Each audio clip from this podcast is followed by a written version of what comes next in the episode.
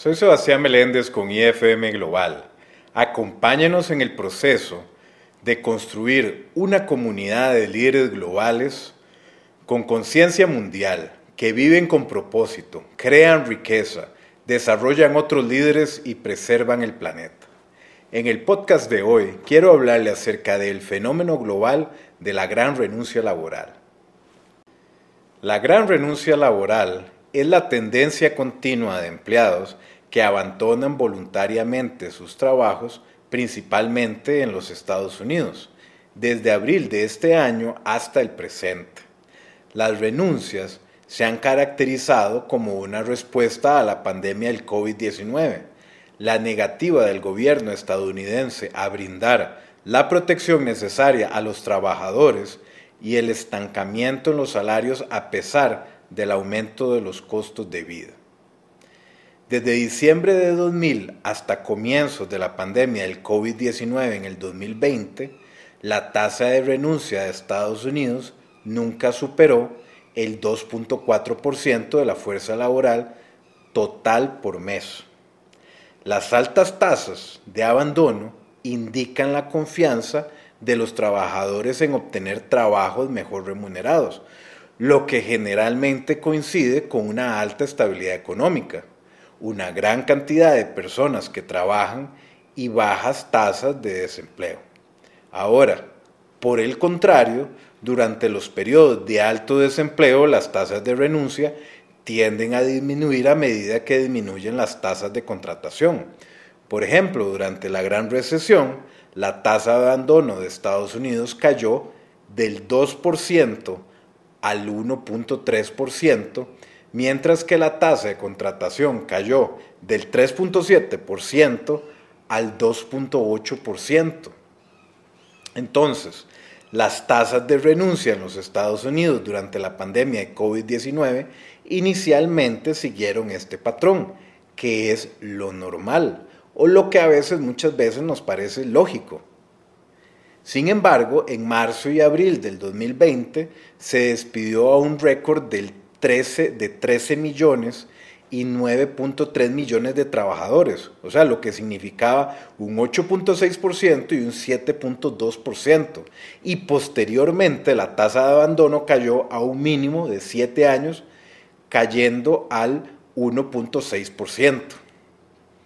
Gran parte de los despidos y las renuncias fueron impulsados por mujeres que trabajaban de manera desproporcionada en las industrias más afectadas por los cierres, como las industrias de servicios y el cuidado de niños.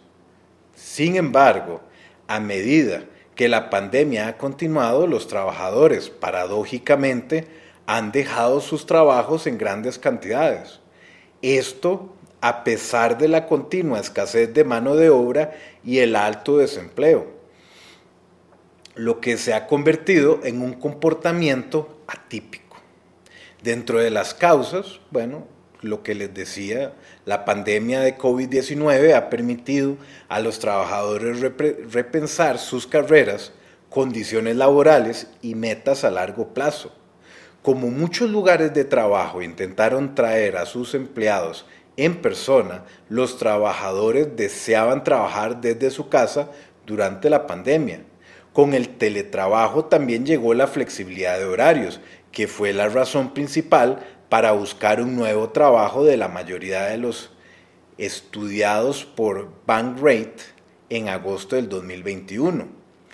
Además, muchos trabajadores, particularmente en, las, eh, en la demográfica más joven, buscan lograr un mejor equilibrio entre el trabajo y la vida. Los restaurantes y hoteles, industrias que requieren interacciones en persona, han sido las más afectadas por las oleadas de renuncias.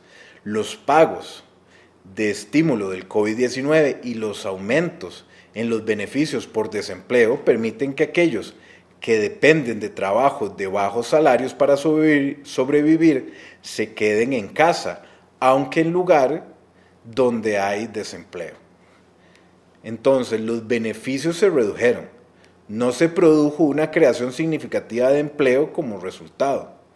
Según un estudio de Adobe, la salida está siendo impulsada por los millennials y la generación Z, quienes tienen más probabilidades de estar insatisfechos con su trabajo.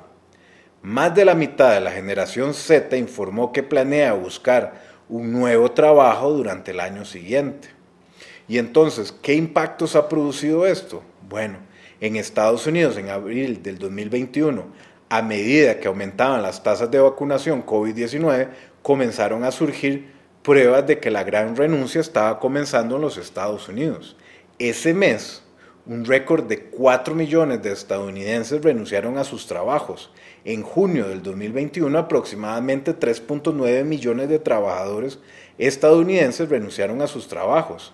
Según el índice de tendencia laboral 2021 de Microsoft, más del 40% de la fuerza laboral mundial está considerando dejar sus trabajos en 2021. Entonces, según una encuesta de PricewaterhouseCoopers realizada a principios de agosto del 2021, el 65% de los empleados dijeron que están buscando un nuevo trabajo y el 88% de sus ejecutivos dijo que su empresa está experimentando una rotación más alta de lo habitual. El sector minorista tuvo las segundas tasas de abandono más altas con un 4.7%. Un estudio de Deloitte publicado en la revista Fortune en octubre del 2021 encontró que entre las empresas Fortune 1000, el 73% de los directores ejecutivos dice que la escasez de mano de obra, habilidades, es el problema externo más probable que interrumpa su negocio en los próximos 12 meses. Inclusive, el 57% de los directores ejecutivos dice que atraer y contratar talento es uno de los mayores desafíos de su organización.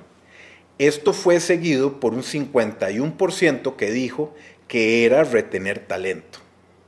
El 35% de los directores ejecutivos en ese estudio dice que ha ampliado los beneficios en los últimos 12 meses para fortalecer su capacidad para retener talento. Y el 67% de los directores ejecutivos dice que espera un fuerte crecimiento para su empresa durante los próximos 12 meses. Entonces, otro 31% dice que hay un incremento modesto, mientras que el 3% dice que es un crecimiento débil. En medio de la gran renuncia laboral, que comenzó con una ola de huelgas conocidas como Striketober, Striketober es la ola de huelgas laborales en, que se dio en octubre del 2021 por parte de los trabajadores en los Estados Unidos en el contexto de las huelgas durante la pandemia del COVID-19 durante el mes de octubre, más de 100.000 trabajadores en los Estados Unidos participaron o se prepararon para las huelgas en uno de los mayores aumentos de la mano de obra organizada del siglo XXI. El movimiento laboral se produjo cuando los trabajadores a los que se les obligó a trabajar muchas horas por salarios bajos observaron que las empresas obtenían mayores ganancias mientras que se intensificaba la desigualdad de ingresos en los Estados Unidos. Debido a la escasez de mano de obra de la gran renuncia, que algunos economistas describieron como una huelga general, los trabajadores ejercieron más influencia sobre las empresas que requerían mano de obra adicional. Ahora, en Europa, ¿cuáles fueron los impactos? Bueno, una encuesta de 5.000 personas que se realizó en Bélgica, Francia, Reino Unido, Alemania, los Países Bajos, realizada por la empresa de recursos humanos SD Works, encontró que los empleados en Alemania tenían la mayoría de las renuncias relacionadas con COVID-19, con un 6% de los trabajadores que dejaron sus trabajos. A eso le siguió el Reino Unido con un 4.7%, los Países Bajos con un 2.9% y Francia con un 2.3%. Ahora, Bélgica en este estudio de SD Works fue el que tuvo el menor número de renuncias con 1.9%. Una encuesta publicada en agosto encontró que un tercio de todas las empresas alemanas informaban una escasez de trabajadores calificados. Ese mes, Detlef Schelle, el director de la Agencia Federal de Empleos de Alemania, dijo al periódico del sur de Alemania que el país necesitaría importar 400 mil trabajadores calificados al año para compensar el déficit en una serie de industrias, después de la atención de la enfermería hasta las empresas de tecnología ecológica. Entonces, los cierres de fronteras durante la era pandémica y el aumento de los salarios en los países de Europa Central y Oriental han provocado una escasez, por ejemplo, de empacadores de carne y trabajadores de la hostelería en países como Alemania y Dinamarca.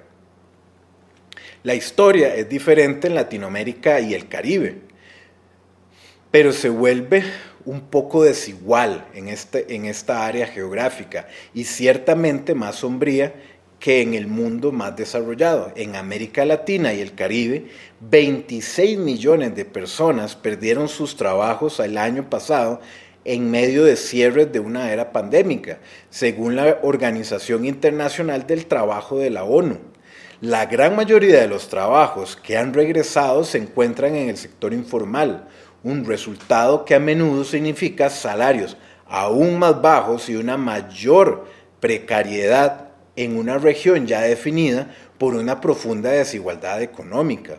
Estos son trabajos que en general son inestables, son salarios bajos, sin protección social ni derechos. Aquí la historia cambia en relación a Europa y Estados Unidos. Ahora en Asia, en las, diversas economías de Asia se han, se han sentido otros dolores.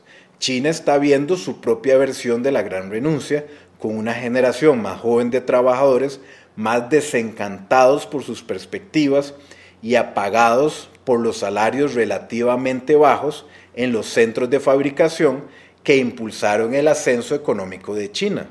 Las autoridades de Beijing han advertido sobre una creciente escasez de trabajadores calificados en su industria tecnológica crucial, un desafío para el liderazgo de China en su intento de dirigir la economía nacional hacia sectores más calificados. Y a medida que la demanda mundial se recupera después de los meses de inactividad de la pandemia, las fábricas de China están sintiendo el impacto de la escasez de mano de obra. Entonces, en resumen, más personas están renunciando a sus trabajos y esto podría sacudir el mundo del trabajo para siempre.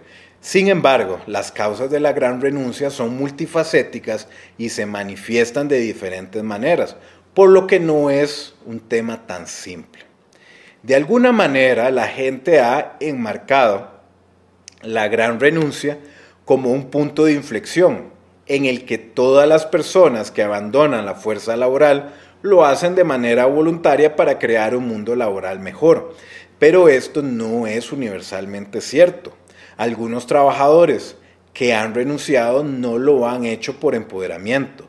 Es probable que haya dos categorías amplias de personas que participan en la gran renuncia. Unas son las personas que son profesionales, que están eligiendo entre bueno y mejor. La otra categoría son las personas que están eligiendo entre algo que es realmente terrible, insalubre y tóxico y la supervivencia. Esas son dos dinámicas muy diferentes. Este es un fenómeno que evidencia el profundo impacto disruptivo que ha tenido la pandemia a diferentes niveles y que podemos esperar que se sigan presentando en el futuro el mundo que conocíamos cambió y por eso es tan importante que usted mantenga, se mantenga informado, flexible, adaptable, para identificar las oportunidades que le permitan ser un ganador en medio de esta compleja época.